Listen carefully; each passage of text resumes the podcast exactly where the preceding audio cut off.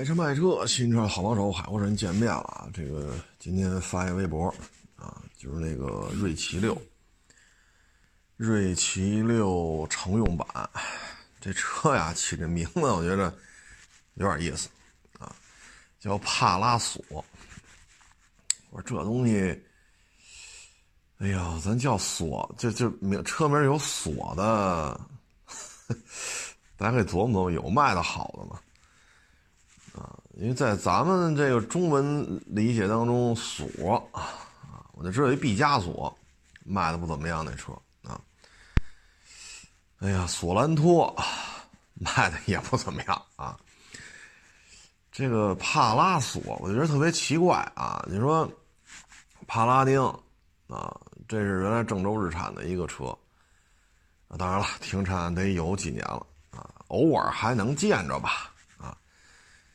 嗯，现在郑州日产呢也纳入大东风的这个体系当中了，所以你这个车本身锐奇六呢也是仰仗着郑州日产这边啊，那你就用帕拉丁呗，你起了这么个名字啊？途达啊，不用帕拉丁，锐奇六乘用版也不用帕拉丁。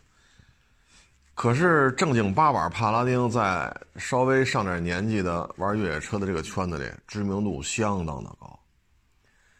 当年达喀尔拉力赛，帕拉丁也正经八百参赛过。啊，我们老一辈的车手卢宁军，啊，这当年，这都是在国内是，怎么说呢？就是品牌的这种影响力已经做得很好了。啊，当然了，这十十几年前的事儿了，啊，十几年前的事儿。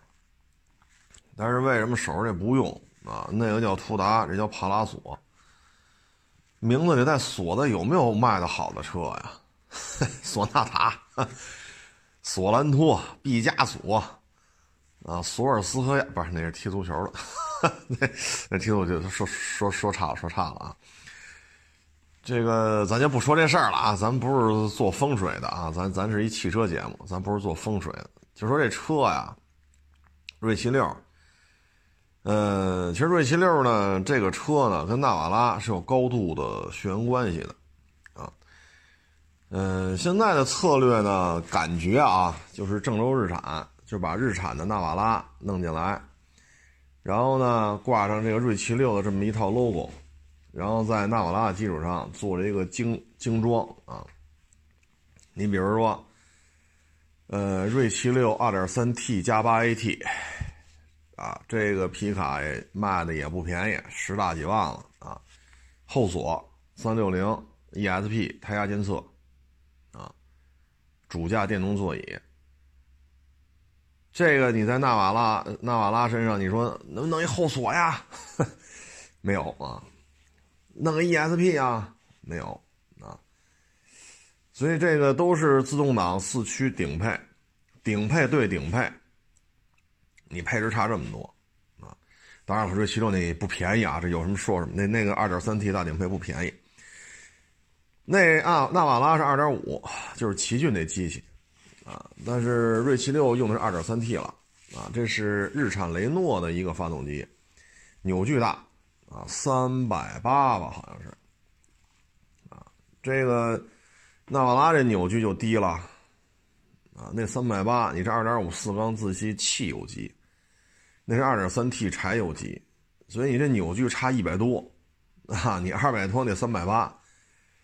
啊，你要真是越野去吧，人还有一后锁。啊，它 ESP，我就不太清楚锐奇六这个。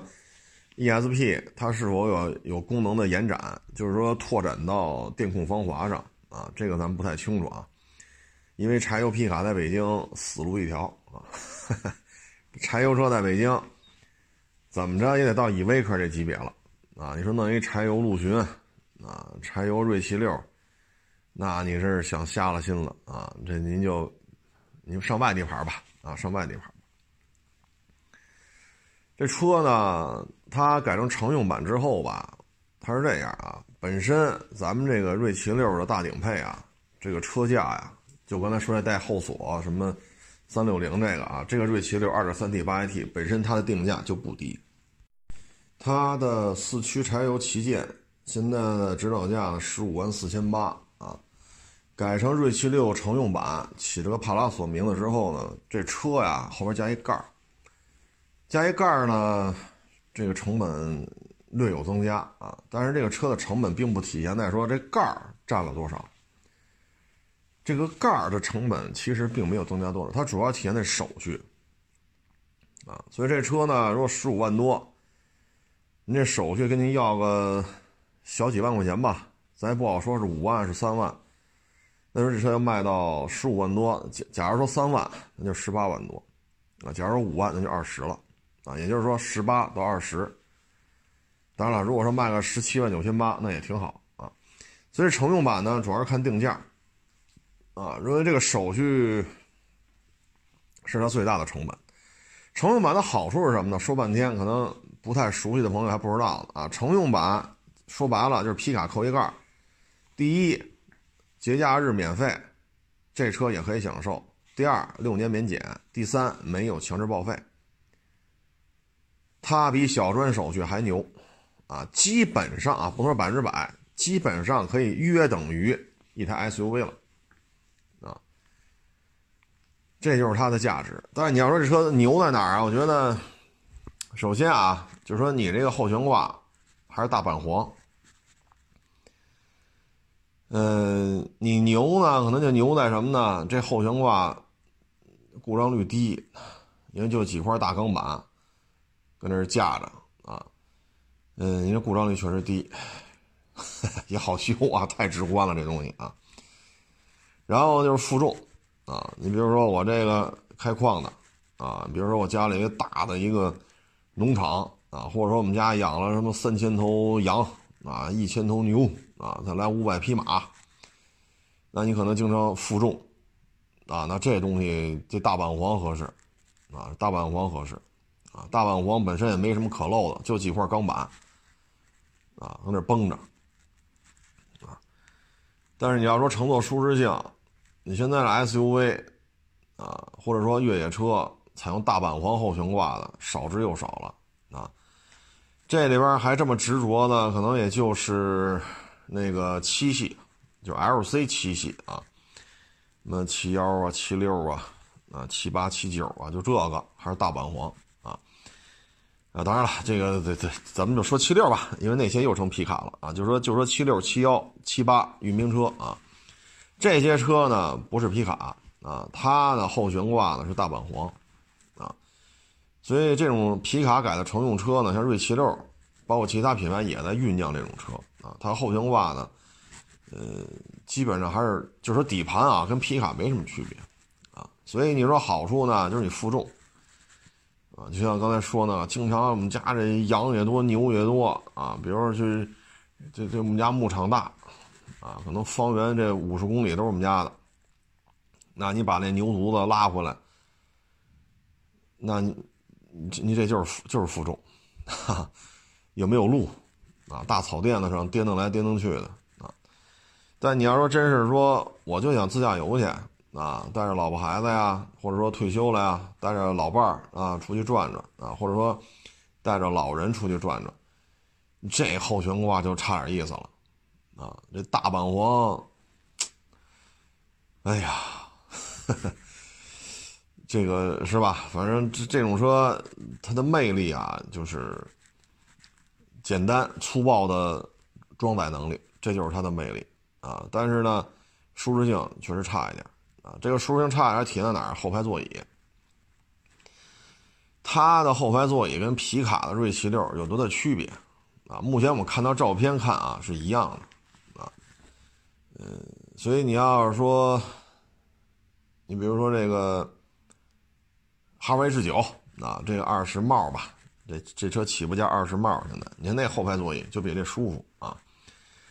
其他的车型，我想想啊，你比如说奇骏啊，呃，包括途昂啊，包括这个 RAV4 啊，十几万、二十几万的，就它这后排座椅舒适度啊，它哪怕说。跟他自己个儿家那途达比，这后排座椅也是差点意思啊。所以这里边就是分你干什么使啊，干什么使。我觉得这种车吧，可能还是工具车的属性吧，这个还一问题就是你是乘用车，啊，你不是卡车，卡车的目的呢，后面这斗拉东西，啊，所以你这车如果玩的太大，啊，你说我们在我们家啊，这五十平方公里都是我们家的，好几千头大牲口啊，羊啊，什么马呀、牛啊，你就这么跑，没人管你，啊，就大草甸子上嘛。是不是没人管你？或者我们家开林场的，啊，这三百亩大林大森林都是我们家的，那也没人管你，啊，我开矿的，对吧？但你要说你上路行驶，你这么拉，那如果被交警拦下来，这就得说的说的了，啊，您这乘用车一打开后备箱，好家伙，塞了几头牛，那您说您这是不是您那十二分可能是不是得少点啊啊？是不是罚款也得交点啊？所以这种车呢，就是它有它的局限性啊。它的优势跟皮卡比那真是好太多了啊。缺点就是第一，成本会增加多少？现在不知道，因为这帕拉索正式的定价没出来啊。第二呢，就是它有它的优点，也有它的局限性啊。所以你得想清楚啊。如果真是说我就想出去玩去啊，皮实耐用就行。那你得，这皮实耐用是没问题啊，包括这发动机啊，包括这变速箱啊，包括这大板簧的这个后悬挂呀，但是它这舒适性，你受得了受不了啊？嗯，比它进化一点的呢，就是专用 SUV 底盘的呢，它也有啊。你比如说他们 G 级杆加了途达，你比如说五十铃那个啊，五十铃那它那也有啊。嗯，就是反正也想好了啊，别到时候买回去觉得这不得劲儿那不得劲儿，买回去再卖，你赔的多呀啊！这玩意儿在北京是，哎呀，很多车在只能去外地开去啊。你看这牧游侠 3.0T 啊，自动四驱，二十多万，当然肯定比这贵啊。这锐奇六乘用版扣一盖加点手续钱，卖不到二十四五万。啊，卖不到二十四，因为那自动挡皮卡带后锁，它十五万多，它不可能加十万啊。但是这车是不错啊，但是就是这个价格确实不低啊。你要是说喜欢五十铃这大柴油机啊，勾勾一的，你可以去买去。但是北京没戏啊，SUV 也好，越野车也好，轿车也好，皮卡也好，柴油的弄不了啊，起步也得是依维柯这级别的。那个扭矩就更大了，那扭矩能到四百三，啊，嗯，其实有时候 生活在其他城市也挺好。你看它那个呢，悬挂，它就跟它那个，你看牧游侠和 D Max 后悬挂是不一样的，啊，其实俩车大家能看出来，这这这就是一关联车型，啊，所以乘坐舒适度就是不一样，啊，所以我建议呢，您要是。没有什么特别这个那个的这个这个这个需求啊，您就买一个途达、哈弗 H 九啊，或者说牧游侠就完了。啊牧游侠二十多万，标配后锁，对吧？我觉得这个基本面也够啊，基本面也够啊，二十多万气囊也挺多，ESP 后锁，又是五十铃的四勾勾啊，三点零 T。就是噪音高点噪音穴位有点高，啊，前两天我发了一个小视频，啊，因为哈弗 H 九要卖嘛，这价儿上不去，很多人听完了接受不了。你接受得了，你接受不了，哈弗 H 九二手车保值率低，这就是事实，啊，你说买的角度呢？它在自主品牌这个档次的车型里边，这已经算是自主品牌里边，这已经是很成熟的了啊。你说自主自主品牌里比它还成熟的，目前看 没有啊。所以在自主品牌当中，它已经做的是比较好的了啊。你说啊，这故障率有没有霸道低啊？目前看做不到，做不到啊。因为哈弗 H 有这车拢共一五年。北京才开卖，到现在也就五六年。霸道那这年头可多了，国内能见到的九零，对吧？但现在基本上没有了。幺二零这北京还挺多的，然后就是幺五零，啊，这一晃就几代车都出去了，啊。所以你要说这比霸道质量还好，这目前看也不现实。但是这二十多万，啊，这个价位当中，它已经是做的第一性价比可以了。第二呢，就是跟这个其他自主品牌相比，它已经是比较成熟了啊。你即使跟途达去比，它的配置、它的动力，啊，确实也要比途达好一些啊。途达这个二点五啊，真是自己把自己给耽误了。你有二点零 T 不上。有四点零也不上，这咱也整不明白这是几个意思？你说北京上不了牌但是你把那二点三 T 加八 AT 你给怼上啊？人其他城市的朋友人还愿意买呢，也不。所以途达这个，哎呀，这个轴劲上来，真是咱也整不明白这是为毛啊？你这么多发动机，哎，是吧？二点零 T。四点零 V 六就途就是途乐那个是吧？然后你再整个一这个二点三 T 柴油加八 AT，锐奇六都能用，途达不能用。你说咱这个，哎呀，有点意思啊。然后撼路者呢，二三 T 加十 AT，但是贵呀，三十以下我记得就两款吧，啊，但凡配置什么过得去都三十多，办完了奔四十了。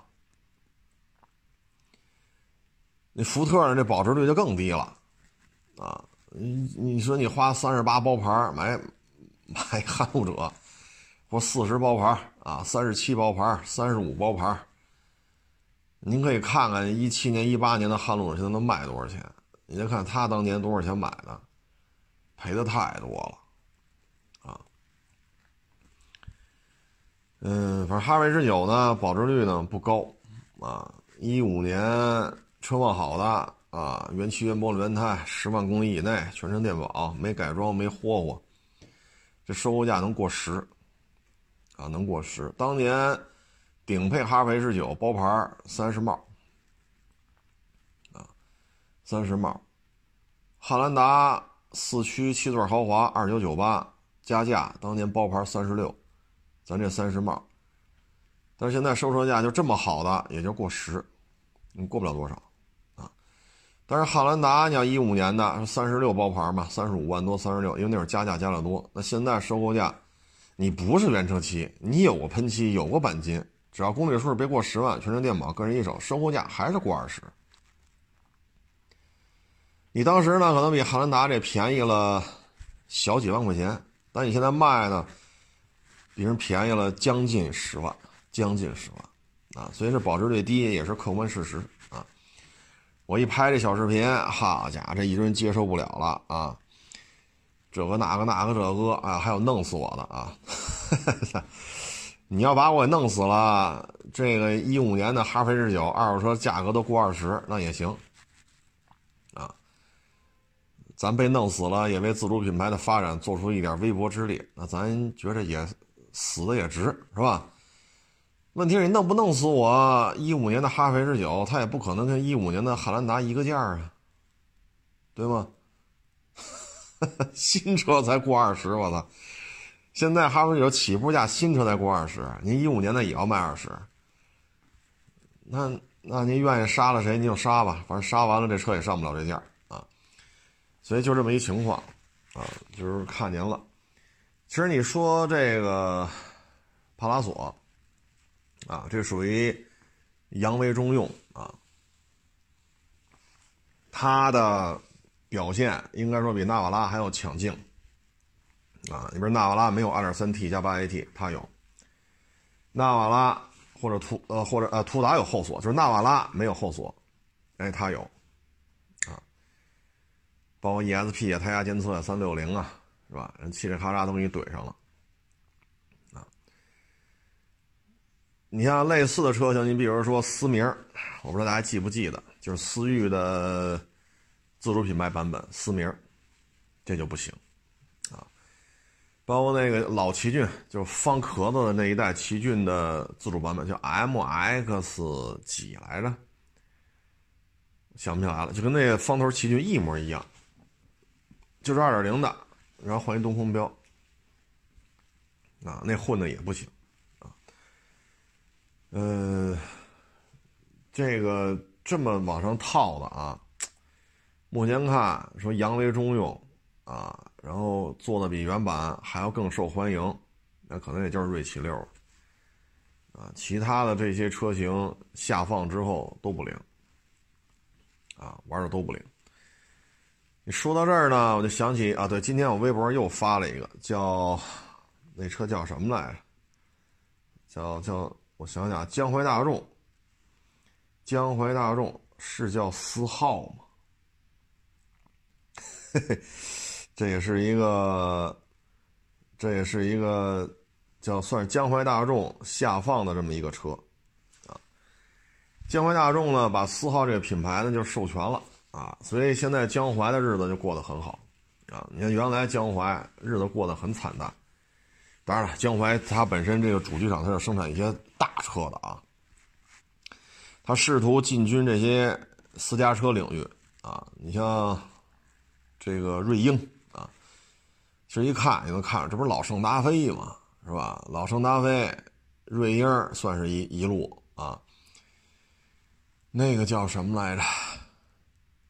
华泰啊，对对，华泰宝宝利哥嘛，暴力哥啊，宝利哥，暴力哥啊。然后他们原来，包括他原来组装过二点七 V 六的，跟这原版一模一样，他还组装过华泰啊。嗯，但是现代这边重心还是在跟北线呢，就是北线是它的重点，所以江淮这边像瑞风，后续就拿不着了。啊，二十年前瑞风卖二十多万，好家伙，那厉害啊！好多买都是打高尔夫球的都买它啊，因为什么天窗啊、自动挡啊、船长椅啊，嚯，车也大，装几个高尔夫球包是吧？拉着哥几个来吧，球场上刨地去啊！嗯，但是现在瑞风就很惨淡了，后续产品没有。啊，我卖过一台现代 H 一，叫辉瑞吧，好像是。我卖过一台，那那台车，他没有给江淮啊，所以就老瑞风技术上改不来改不去啊，包括老圣达菲改来改去，瑞鹰什么的，后来又照着那 iX 三五嘛，又出了一个 S 五啊，所以那会儿江淮做小车真是很难受。还有那 S 三，啊，六速手动吧，好家伙，月销过万，然后迅速完蛋啊！离地间隙是真高啊，开起来感觉，哈家伙，有点意思啊。可以看得出来呢，那几年江淮呢，在这种小客车这个范畴之内吧，呃，MPV 就是以这个瑞风为代表的，然后轿车呀、SUV 啊，真是挺吃力的。客观的讲，它在一些核心的技术方面干的啊，还不如奇瑞呢，啊，所以那会儿江淮也真是，然后一度有传闻嘛，说合力啊，奇瑞缺乏这种商用车，江淮呢缺乏乘用车，啊，但是那谁服谁呀，对吧？江淮这历史可太长了，这江淮的历史可太长，大家可以百度查查去，那奇瑞才几天呢？啊，谁服谁啊？谁服谁啊？谁都不服谁。但现在这江淮就不一样了，奇瑞好家伙，弄一个观致完犊子了，弄一凯翼完犊子了，弄那什么瑞奇、瑞麟完犊子了啊！然后又卖股份，又负债率高，又这个那。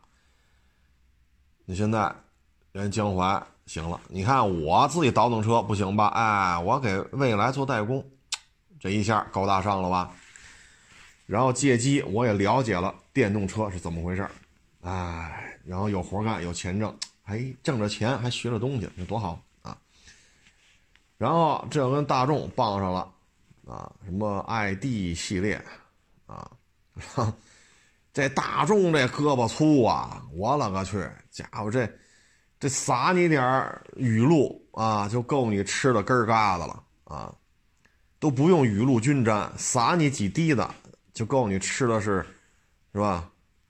扶着墙走了啊，所以你这东西，这这可是发了财了这回啊！所以你看现在左手哎，电动车，你看没有？这个那那个这，然后在安徽合肥好像还要设什么总部基地吧？未来的，好家伙，安徽省政府、合肥市政府，哎呦喂，这特别有面啊！因为未来现在股票翻了得有十倍了吧？得有十倍了，股票市值在这摆着呢。哎，销售量节节攀升，哎，特斯拉一直降价，人未来不参与，照样出货量芝麻开花节节高啊！所以安徽省政府、合肥市政府，呵，倍儿高兴。哈哈，你像那江苏跟那个什么赛麟，是江苏省政府吧？那赛麟，好家伙，六十六个亿，最后弄出去十几辆啊，就卖了十几辆，然后还都是老年代步车，我勒个去，就是那个。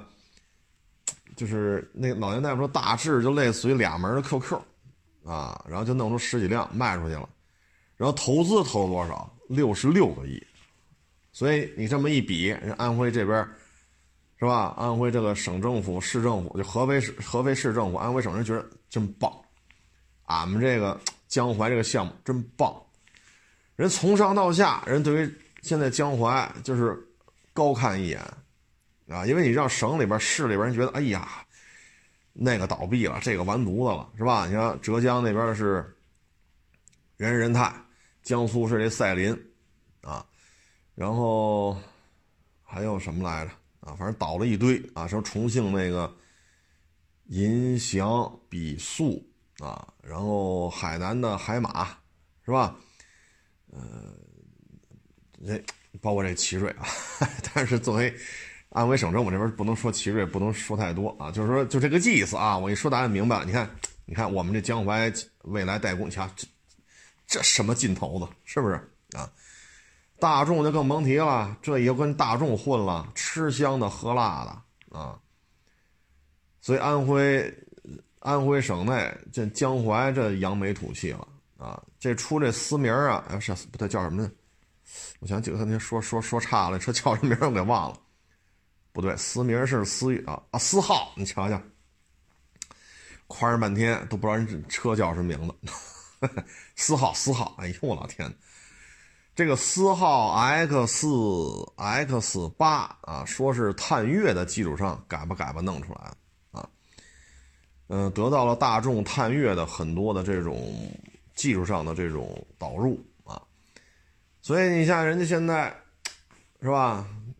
你说玩油车有大众在这儿技术导入啊，玩电车呢大众也在干，然后蔚来这边也在干，所以江淮现在小日子哪这，是吧？吧嗒一口酒啊，根儿都一口菜啊，所以现在江淮可是行了啊，混出来了。安徽省嘛啊，你现在奇瑞明显就。但是奇瑞啊，它也倒不了啊？为什么呢？无人机的发动机，奇瑞也天天搁那倒腾啊，连那个是护卫舰还是补给舰呀，它也给造出来了啊。汽车发动机也弄出一堆了啊。所以有时候你看这奇瑞这买卖也看不太明白啊。您说您是造汽车的吗？是，好像也不是太走量，挣的挣钱好像。财务报表方面的负面东西也不老少，呃，卖也能卖点儿，但是前三名、前五名的又没你啊。然后花钱花了不少少啊，可是你要说不行吧？你说无人机，各位那可是在天上飞的，那发动机几年前人就怼出来了啊，这个也用，那个也用，是是，好像是个补给舰，我记得是。啊，是护卫舰、补给舰来着，我也记不太清楚，大家可以上网去查查去啊。奇瑞造军舰，好家伙！哎呀，你说特斯拉牛是吧？丰田牛啊，通用牛，你能飞机、军舰、汽车你都能造吗？奇瑞能，哈哈，你这东西，所以奇瑞这玩意儿它要倒了也也难度也挺大啊。首先呢，安徽省政府就不能让它倒，这是第一。第二呢，它有些业务面确实也有所成就啊，有所成就。你还真不能说人家什么都不懂，人确实拿出一些成绩来了，你还真不服啊？你说你你丰田牛逼，你造一补给舰我看看，对吧？你说你通用，你给我造一军舰，造一飞机，这海陆空一起招呼的这个汽车主机厂，目前还真是，哎呀，反正大家集思广益吧。您看看哪个汽车主机厂是全都这么干？啊，目前看能这么招呼的只有三菱。啊，汽车呀，战斗机呀，水里跑的呀，啊，只有三菱能做到这份儿，啊，三菱也。也是主机厂的这个汽车业务也是抽抽，啊，这王小二过年，一年不如一年啊。奇瑞这主机业务也是，这也也是挺一般的啊。你像他那个捷途、星途、瑞虎八 Plus 这仨车看不出有什么区别来，本身你就没多少家底儿，瑞虎八你就踏踏实实弄就完了吧，弄出仨来。啊，捷途叉什么什么什么，星途，然后瑞虎八，就这仨车，你说怎么又搞这个多生孩子好打架？这这这个思路啊，这个啊，零八年那会儿五娃闹京城，就事实证明这瞎扯淡，你根本就干不了这个。你说你现在老老实实弄一瑞虎八不就完了吗？啊，所以咱们看不明白啊。但是说奇瑞倒，这这还真是倒不了。它业务面太太大了，而且对安徽省来讲，你说行了，别干了，关门啊！这安徽省政府也接受不了啊，毕竟这也是安徽省这个重工业当中，这也算一面旗帜啊。它的上下游带动的产业链，确实别的主机厂也没法跟它比。你说你。一汽胳膊粗，你造一飞机我看看，你造一军舰我看看，所以倒不了。但是你要是说现在混的啊，那我觉得还是江淮混的好，啊，未来大众啊，你自己再倒腾点什么瑞鹰啊什么，哎呀，歇菜了。要是我是江淮，我也不倒腾那些破玩意儿了，那真是没招了。老圣达菲基础上改不来改不去，然后 i s 三五照人家是吧，弄出一 S S 五吧，啊，对 S 五，这个对吧？所以我觉得这二年反正思什么来着？我想想，啊，对，思浩，你瞧瞧，夸上半天，你夸着夸着又忘人叫什么了啊？我这，哎呀，反正这个叫思浩 X 八啊，但是这车吧，它牵扯一问题，就是说。你不是探岳的技术支持吗？那现在探岳优惠好几万，对吧？那您是买一个优惠好几万的探岳，你还是愿意买一个思思浩啊？思浩，记住了，记住了啊！反正你要我，我肯定如果就这俩车选啊，没有第三种了，那我还是买大众的吧。我不买你这思思浩啊！你最起码在北京江淮的四 S 店不是太好找啊，我还是买一个探岳吧。啊，如果说就这俩车可选，那我就我不会考虑这个。啊，你毕竟你要说把车做的说那达到大众这水平，那对于江淮来讲还是需要一段时间的啊。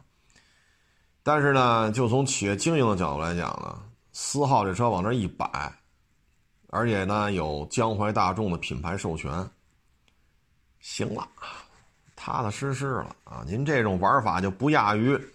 望京楼盘开盘三千八一平的时候，您买了一栋楼啊，不亚于回龙观开盘是两千四百五吧，还是两千六？您买了一个单元啊，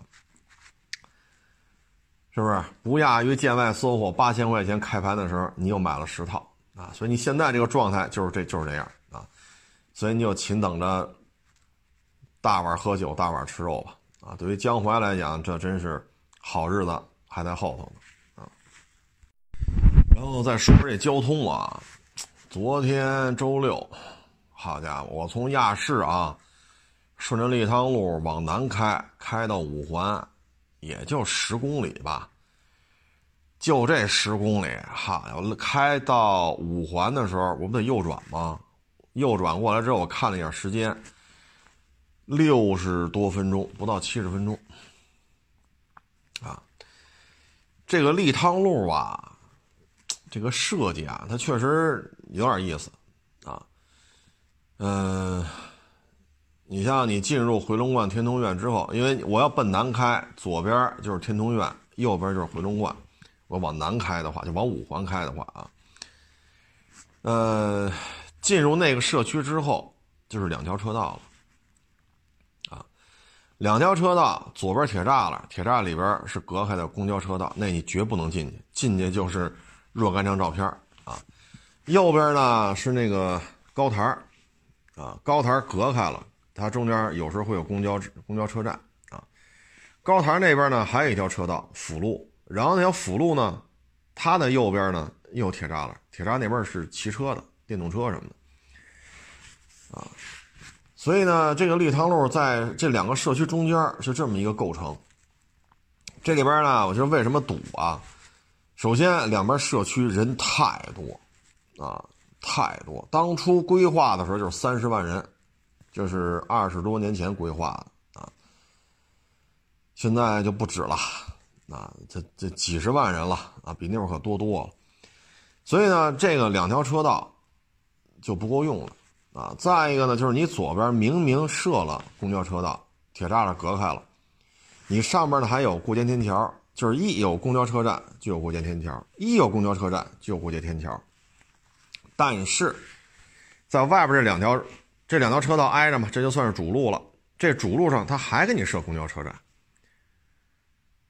所以这公交车这一停，啊，它有那么两站是有港湾的，哎，公交车可以拐进去，然后有的就没有，就在这儿停，啊，那你这个我们有时候看就看不明白了，你里边都隔开了，对不对？专用的公交车道，谁都别进去，二十四小时进去都会拍照片，啊，然后你还修了那么多过街天桥，但是公交车就得在外边还得设。而且不止一趟线那站牌的你一看嘛，呼啦啦一片，也就是很多线都在这儿。那为什么不弄到里边去呢？这也是让我们觉得特别不能理解的地方。这公交车一停，两条车道就堵一条。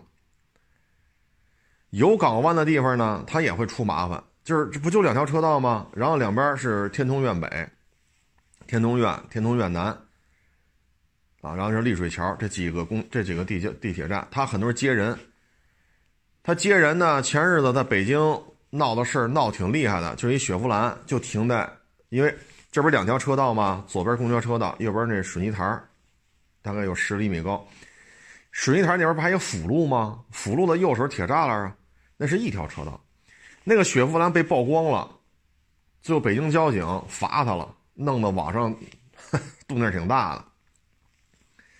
那辆车就是在地铁站那等人。所以他就停在那条车道上了，辅路，因为就一条车道，左边水泥墩右边铁栅栏，谁也过不去。后边堵了上百辆车，让他走就不走，还骂人，然后拍下来，在网上曝光了，然后交管局马上找这人了，罚款扣分啊。所以呢，就是很多在那接人送人，他现在呢里边那条车道也老堵，为什么？一到这几个公交这个这几个地铁车站，他老在那停上下人，你一停全堵。同样，在这两条车道，他也有这问题。有公交场站的时候，哎，他把公交场站给占了，公交车要么停不进去，撅了一大屁股在外边，那这一条车道堵上了；要么呢，他拐不出来，因为他前面停着这些小客车接人上人呢，那公交车就一把轮掰出来，那么大坨，它一掰出来，两条车道又堵死了，所以这儿就老堵。解决方案是什么呢？就是你看看能不能在地铁站这设一个暂停的港湾，就上下车，然后你就贴上告示：停车不超过两分钟，只拍照不罚款不扣分；超过两分钟罚款扣分。你贴上一告示，你弄一个小港湾，能停这么俩车仨车就行，然后上面就拍着摄像头，然后挂着标识标语，两分钟足够你上车下车了。啊，或者三分钟，这都可以。你不要让他在这主路上就这么等，你这么等的话，经常能遇见，就那停着打着双闪，包括驾校，驾校也在这停，啊，驾校哪有地铁站在哪停？就驾校那大巴，所以这立汤路就因为这些车，它就不可能通顺，啊。再一个，你再往前开，啊，你再往前开，像那个丽水桥底下，啊，左转去北苑了，啊，然后这个直行，它这个路口，它是分次放行的。啊，分次放行的那个路口也是车太多，真的是车太多了啊。嗯，就是干等啊，就是干等。然后呢，到那儿，快到丽水桥那儿，有立交桥底下啊，就是那个人行过桥人行天桥底下，还画了一百米的公交专用道，早晚高峰还拍照。那有时候我们走到这儿，我们觉得特别奇怪，就在于什么呢？第一。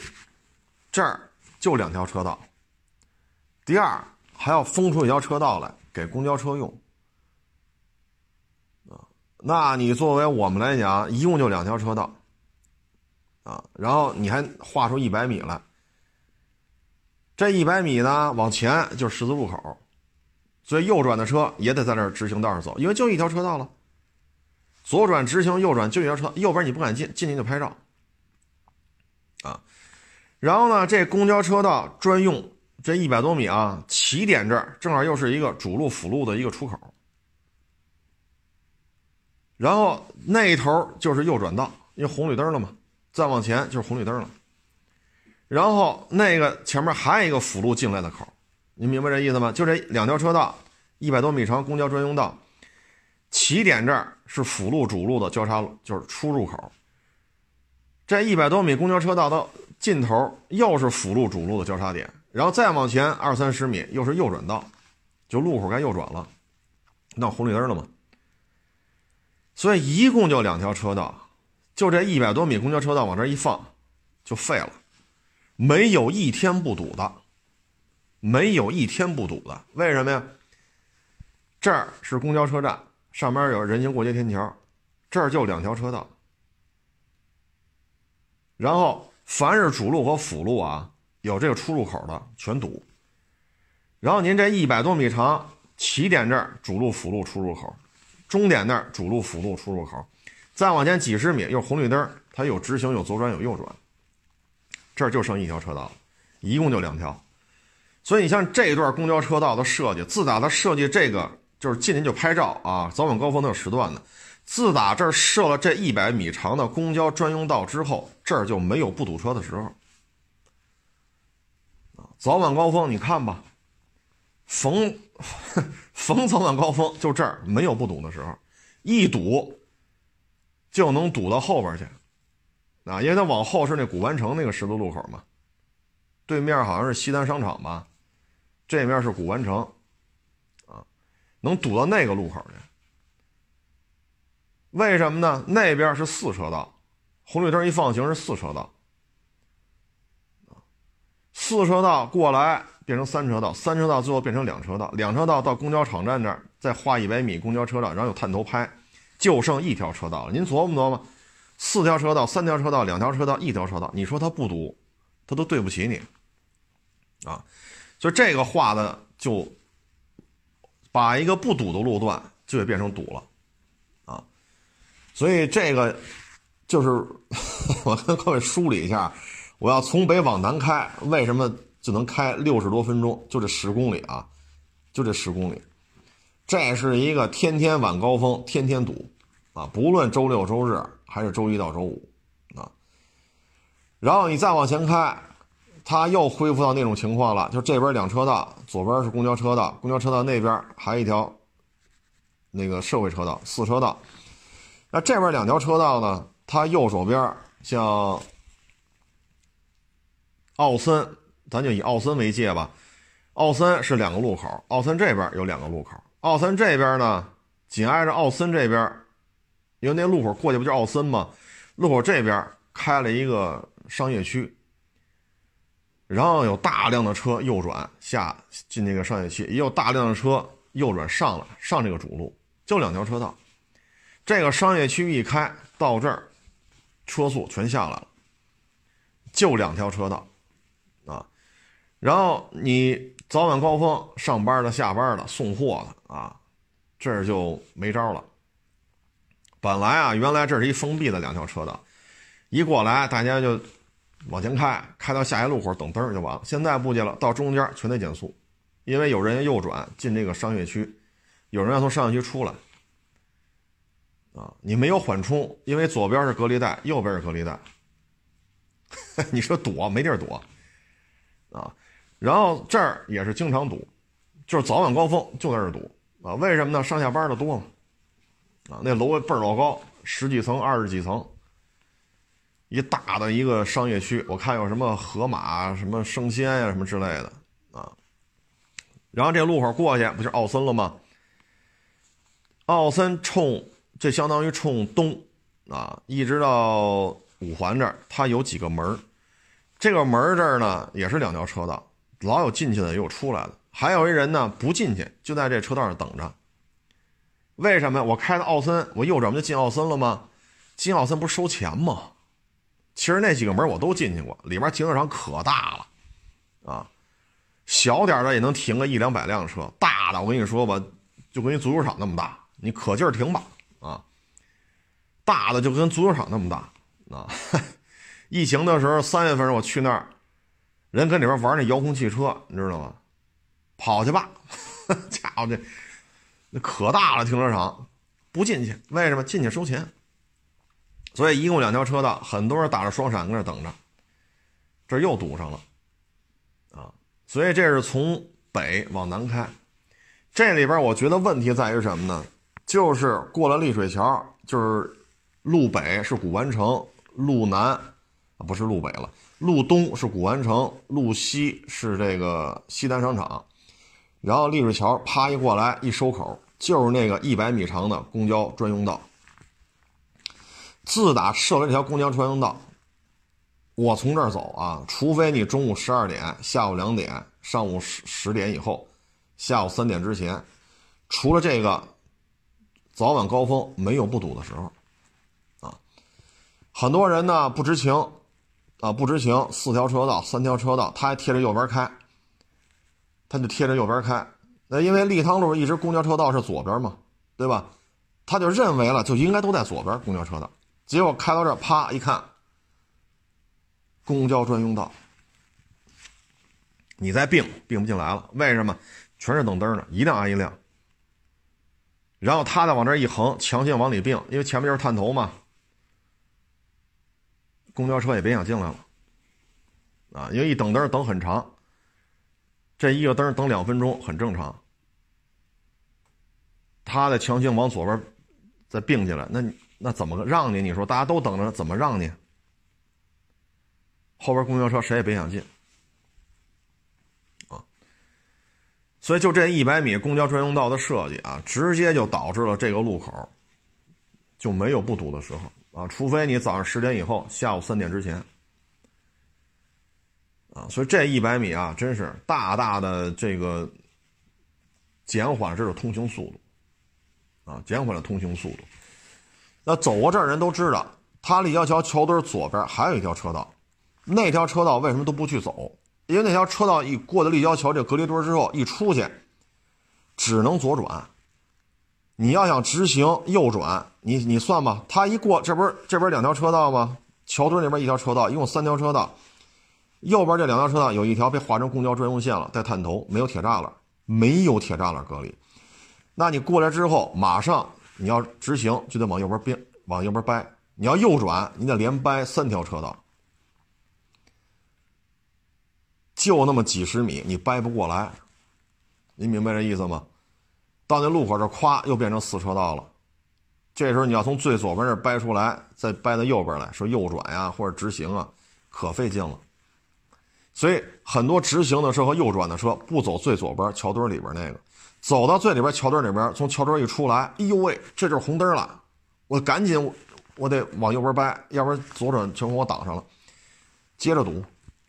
就几十米的距离，很多没来过这边的，就你看啊，速度倍儿快，因为这条车道没人走啊，知道前面有探头，啪一脚急刹车，你都听见他拉胎的声了。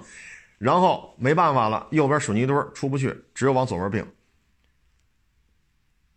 经常我几乎每天从这都能看见并不进来的，就跟这等着，因为他能看见前面就是探头，再往前开准就是一张照片。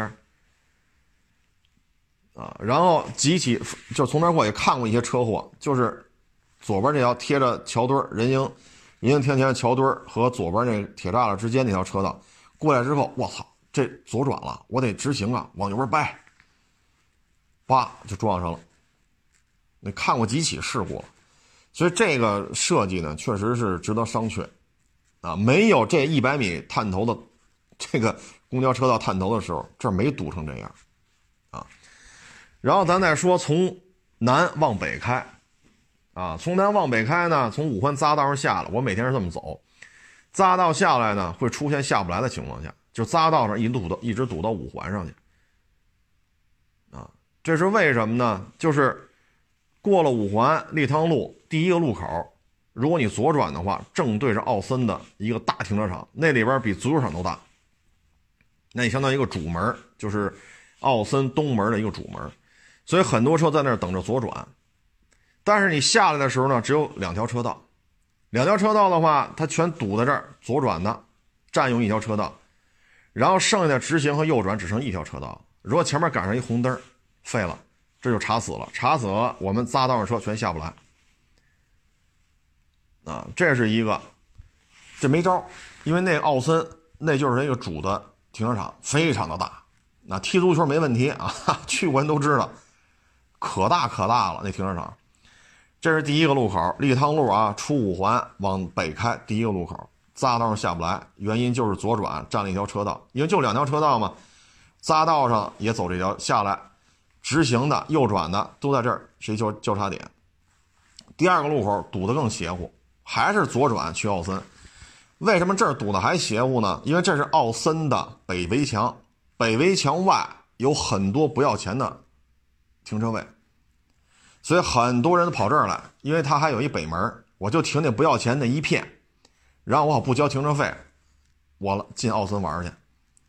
所以这个左转的也特别多，这条路也是两条车道，所以呢，他都前面，因为他是左转单独有灯的啊，这俩路口左转单独有灯，所以在这儿等着，直行放行了他也不走，为什么左转这不放行？大量的车啊，尤其是周末，大量的车等着左转。所以你要跟这排着等直行，你排吧，排二十分钟你能过去就不错。那很多时候解决方案就是上右边这条车道，右边车道前面就是右转弯，那就没招了。赶上绿灯你通过就是右转道直行，因为你这并并不进来了。你要赶上红灯了，那只能堵在这个右转弯车道上。你再并你往左边走你也并不进来。因为堵的车实在是太多了，啊，所以这个两条车道堵非常的堵啊，以至于我们经常走的就走右边车道吧，因为左转道它不动，直行它也不动，它就排过来，因为到前面是三条车道了，啪一分叉，左边一个左转道，一条直行道，一停右转专用道，它分叉了，这些左转车一直能排到几百米之外。啊，所以我们解决方案就是从右侧专用，就是右转专用道开过来，能并进来，并到中间那一条直行道上就并，并不进来只能右转，在右转车道上直行，没有办法。你排吧，这一路口排二十分钟很正常，啊，所以这个我觉得就没招了，就没招了，啊，因为左转道前面就给了一个路口。啊，这又是一两车道，所以这是天天堵，啊，我有时候周末来，周六周日早上来，就这儿排个二，就这俩路口啊，一下匝道下不来，十分钟；第二个路口左转堵死了，去奥森北门找那个不花钱停车位的，这儿堵二十分钟，啊，所以就这俩路口耗你半个小时，很正常，啊，再往前呢，第三个路口还 OK。第四个路口呢，就相当于绿水桥分叉了，就一过加油站，它在桥底下右转一下，再左转，再并回去。到这儿呢也是天天堵，尤其是六日，啊，这个路的问题涉及在哪儿呢？就是也是两车道，两车道过来之后是五车道，但是它全冲东了，不再冲北了，是一弧形。这个时候左转道只有一条，因为你只有左转才能接着奔北开。可是呢，左侧这边呢明明是两条车道，那为什么我就非说一条呢？因为左边全是导流带、白实线。你说你怎么开？那条车道常年空着，然后左边这两条左转车道里边这条就堵得死死的，因为绝大多数人还是要往前往北开的，所以过来之后，库嚓，这又变成五车道了。哎呦，不对呀，左转就一条，直行的是两条，右转的是一条，可是左转是两条啊，但是里边那条你没法挂，白实线导流带，这儿如果改成虚线就好了。明明是双车道，就堵的就是一条车道，就是一条左转道，就这个设计也是值得商榷。就是你画这些线，你也考虑到了左转的车多，因为左转还能接着奔北开，但是你就人为的画了一条实线，那没办法，最后大量的车强行往里并，就把你给挤到实线那边去，因为里边那条左转车道没车。所以天天在那儿发生这种强行并线啊，强行往里挤啊，摁喇叭，摇下玻璃骂大街呀，大灯晃，天天在这儿发生。所以当你这个这种导流的作用和实际驾车发生严重的冲突的时候，而导致由于这条白实线导致大量的拥堵，那这条白实线它存在的价值就值得商榷了。啊，所以这个路口就是这，尤其是六日。啊，尤其是六日，所以有的时候，大量的人，包括我，若干次被挤过来了，那只能压实线，你怎么弄？他很多人没来过这儿，他不知道他要从贴着左边排队，然后才能左转，呼啦啦就冲过去，冲过一看，嚯，五条车道，左转的不是两条吗？你为什么不并进去啊？里边他妈没车，有病吧？他们是这这么认为的。他没来过，他不知道我左边是条白实线。您明白这意思吗？他以为玻璃摇尾玻璃骂你呢，你傻呀！里边一条车道没车，跟着挤什么挤啊？你丫不知道上里边朝左转去，他还骂你一顿。你说我这个，我操！我莫名其妙让人骂一顿，你说我这说什么好？挤得你没招了，那你只能压实线，没法开了，这车就，啊。所以这个立汤路它就这么堵，啊，就就再往前当然好一点了，再往前基本上就好一点了啊，因为再往前基本上吧还算顺畅，因为前面就是两车道嘛，只要没有洒水车呀，没有事故啊，基本上就是熬着就完了，啊，所以这立汤路是每天为什么要开这么长时间？原因就是这个，啊，我我这。原来我提过建议，就是右手边就是从南向北开，右手边是西南商场，左手边是古玩城，那条左转车道 最好设成两条，因为最左边这条直行车道开过来正对着就是公交专用道，公交专用道是有铁栅栏，一米多高铁栅栏围开的，很多人不知道，啪嚓就开进去了，一看见不对劲了，再倒出来一张照片。而且你再倒出来，后边公交车要过来怎么办？所以很多，那你知道的好，我直行过，过了还得往里并啊，他不并进来，前面公交车道还得往里并，而这边是五条车道，到开过红绿灯就变成两条车道了，所以这儿也老发生剐擦。原来节目中说过，后来我看交管局把这地标改了，就改成两条左转车道了，哎，这就出事儿啊，就少很多。然后还设了导流导流线了，这样的话呢，可以减缓左转车，就是原来直行道嘛，就一条左转道，跑这最左边直行道强行左转的，或者说不知道这边是什么路况，库嚓一脚地板油开，哇家伙，冲到公交车道再倒回来，这种事儿基本上就避免了。所以一条左转道变成两条两条左转道，我觉得这个就顺应了实际驾车的需求啊。但是没想到，同时在由北向南。又加了一个一百米长的公交专用道，然后咔咔咔跟那拍，有太多的人在这中招了，啊，后边公交车不停的按喇叭，这边车堵得死死的，你跟这横着就强行往里并，但是这条车的短红灯啊纹丝不动，你怎么办？后边全是公交车，有些司机是没招了，得了，我也别给人捣乱了，我认罚了，直接从公交车开过去，经常能看见这样的。你一看就是他也知道了要强行左转了，但是又并不进来，因为这边堵死了，后边那么多公交车，算了，我认罚了，直接开过去了。他掰不进来了，所以有些时候，这个拥堵啊，这个 都是好意啊，所有人都是好意，但是实际执行的时候，你会发现通行效率有些时候瞬间增加了。你比如说，还是这条路，由南向北，对吧？一条左转道变成两条左转道，哎，马上顺畅了，交通事故也少了。但是还是这条路，从南从北向南，你非设一百米长的公交专用道。早晚高峰，天天堵，啊，这就是立汤路，啊，这就是立汤路。很多网友问你说：“这回龙观、天通苑能买房吗？”我说：“你要买房，你就买，这房可多可多了。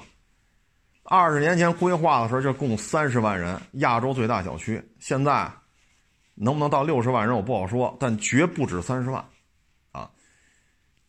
可是立汤路却非非常的堵，啊，非常的堵。”啊这个人确实太多了，而且你看我走立汤路，左右两边全是高楼，啊，说小区有没有六层的？有，但是立汤路两边看到了全是高塔，人太多了，房子可多了，随便挑，啊，有各种户型、各种面积，啊，就是这个出行是一个严重的问题。这立汤路就是交通命脉。尤其是你把头属于奥森，有大量的人到奥森来，出来的进去的，出来的进去的。本身立汤路到那儿就两条车道，啊，所以驾车出行，对于你要走立汤路，那这真是你得考虑好，因为我天天走，天天走，哎呀，就没有不堵的时候，啊，你看昨天晚上周六，我从亚市出来，王府医院掉头，开到五环，六十五分钟。就十公里左右，这个导航上显示就十，你就没招啊，一点招没有啊！你说你坐地铁，您要是说您上班啊，正好坐地铁能到，那您没问题。但是你得考虑好，驾车出行在这边确实挺费劲的。然后这期间这些路口，它又牵扯一个左转道、右转道。啊，你说你右边并进来的，赶紧左转，还得强行往里并，每个红绿灯都都存在这个问题，啊，尤其是这个左转道，排的人太多，尤其是从北往往五环开，堵的人太多了啊，因为左边是天通苑嘛，很多人要回家，这左转道，好家伙，加塞儿了，强行并线的。所以这个您您实际啊，您早晚高峰您开车顺着立汤路您走走，哪天来都行啊！我一脑袋毛担保，不论是周一到周日，每天我从这儿走，早上来晚上走，它都堵车。啊，除非是十点多以后或者下午三点多之前，啊，早晚高峰真是太堵了。这边四五万块钱，房价大概四五万块钱。那你说住这边吧，生活配套您甭操心了，太丰富了。那这个吃喝拉撒、衣食住行，也专门有一条地铁线。刚才我也跟大家念了，天通苑北、天通苑、天通苑南、丽水桥，是吧？有的是啊，嗯，但是社区太大了，所以您要买房的时候，一定离地铁站一定要近，最好控制在啊，实际走不超过一公里。要太远的话，其实也挺累的，啊，你说下不下雨啊？下不下雪呀？对吧？你说夏天三十七八度，您溜达两公里。你说冬天哈，这西北风一吹，零下十度、十五度，您也溜达两公里、三公里，这就有点远了啊。所以你要买房，地铁站最好是步行距离啊。你别看网上的拉直线，那那是网上拉直线，你也不能飞过去，你实际溜达。一公里之内，啊，嗯，地铁站一定要近，太远了的话不方便，太不方便了啊！但是生活还是很方便，因为生活配套极其丰富啊，各种口味的饭馆啊，洗衣服的、美甲的、做头发的啊，呃，什么唱歌的、跳舞的啊，什么幼教、幼儿园啊，呃，什么小超市啊，什么银行、电影院，那真是这。这二十多年啊，这一片这个你甭操心，极大丰富啊！就是这立汤路，两边有一小烧道，就顺着河边啊，那种小烧道。哎呦，我也走过，太窄了啊！错车时候都得小心！尤其是你要开大车，比如我开的贵士啊、塞纳呀、途乐啊、陆巡的，我不建议从那小哨道走，太 太窄了啊，太窄了。如果俩途乐或者俩陆巡、俩塞纳在这种小烧道里错车，我勒个去！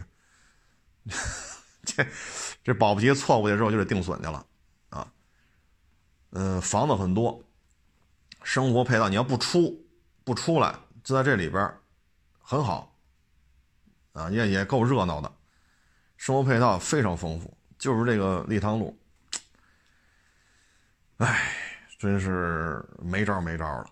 啊，就这么一情况吧。啊，昨天我说完这个石景山房价，还有网友跟我说呢，然后我一看，好家伙，叫西黄村吧？啊，六号线西黄村有一站，啊，这一站也开了一盘，六万八起，七万三吧。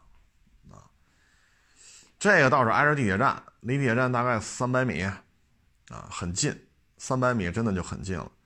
然后比平关交通枢纽相比呢，西王村这个小区呢又靠市中心，大概靠了，就离市中心又近了三公里到四公里，啊，但是均价的话就七万吧，因为有六万八到七万三嘛，均价就是七万。嗯，有六号线，啊，离五环也稍微近一点，反正看吧，这东西现在这个楼面价。就到这个价位了，就石景山啊，反正冬奥会之后，好像也没有什么能拿出来说的这个噱头，是吧？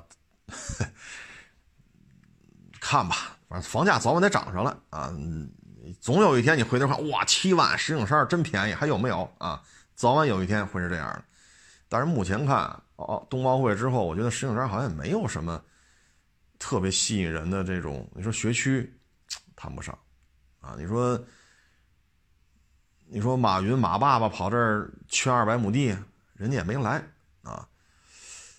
你说特斯拉在这建一工厂，人家也没打算 啊。反正现在这个土地的这些拍卖价格确实挺高的，挺高的。我这又看一个刘娘府的，就在平关地铁后边隔一座山嘛，隔了金顶山在后头，我看那楼楼面价也是五万多了。啊所以，我觉得您要是真是想来这边置宅了，就没有必要买这些新房了，你买二手房就行了，到不了这价钱，啊，就无非楼龄长点吧，十几年、二十年的楼龄，但是真的没这么贵，这不是贵五千、贵八千、贵一万，这不是贵这么点的问题，这贵的忒多了，这个，啊，嗯，这我也理解不了啊。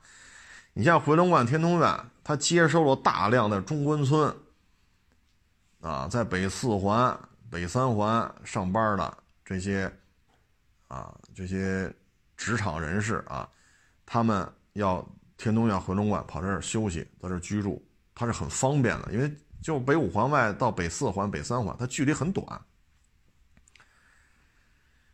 但是你说中关村那跑石景山住去，这有点远的这个。啊唉，说白了不还是没钱吗？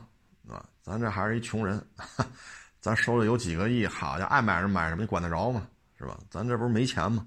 所以咱接受不了啊。行了，各位，不多聊了啊，不多聊了，谢谢大家支持，谢谢大家捧场，欢迎关注我新浪微博“海阔试车手”微信号“海阔试车”。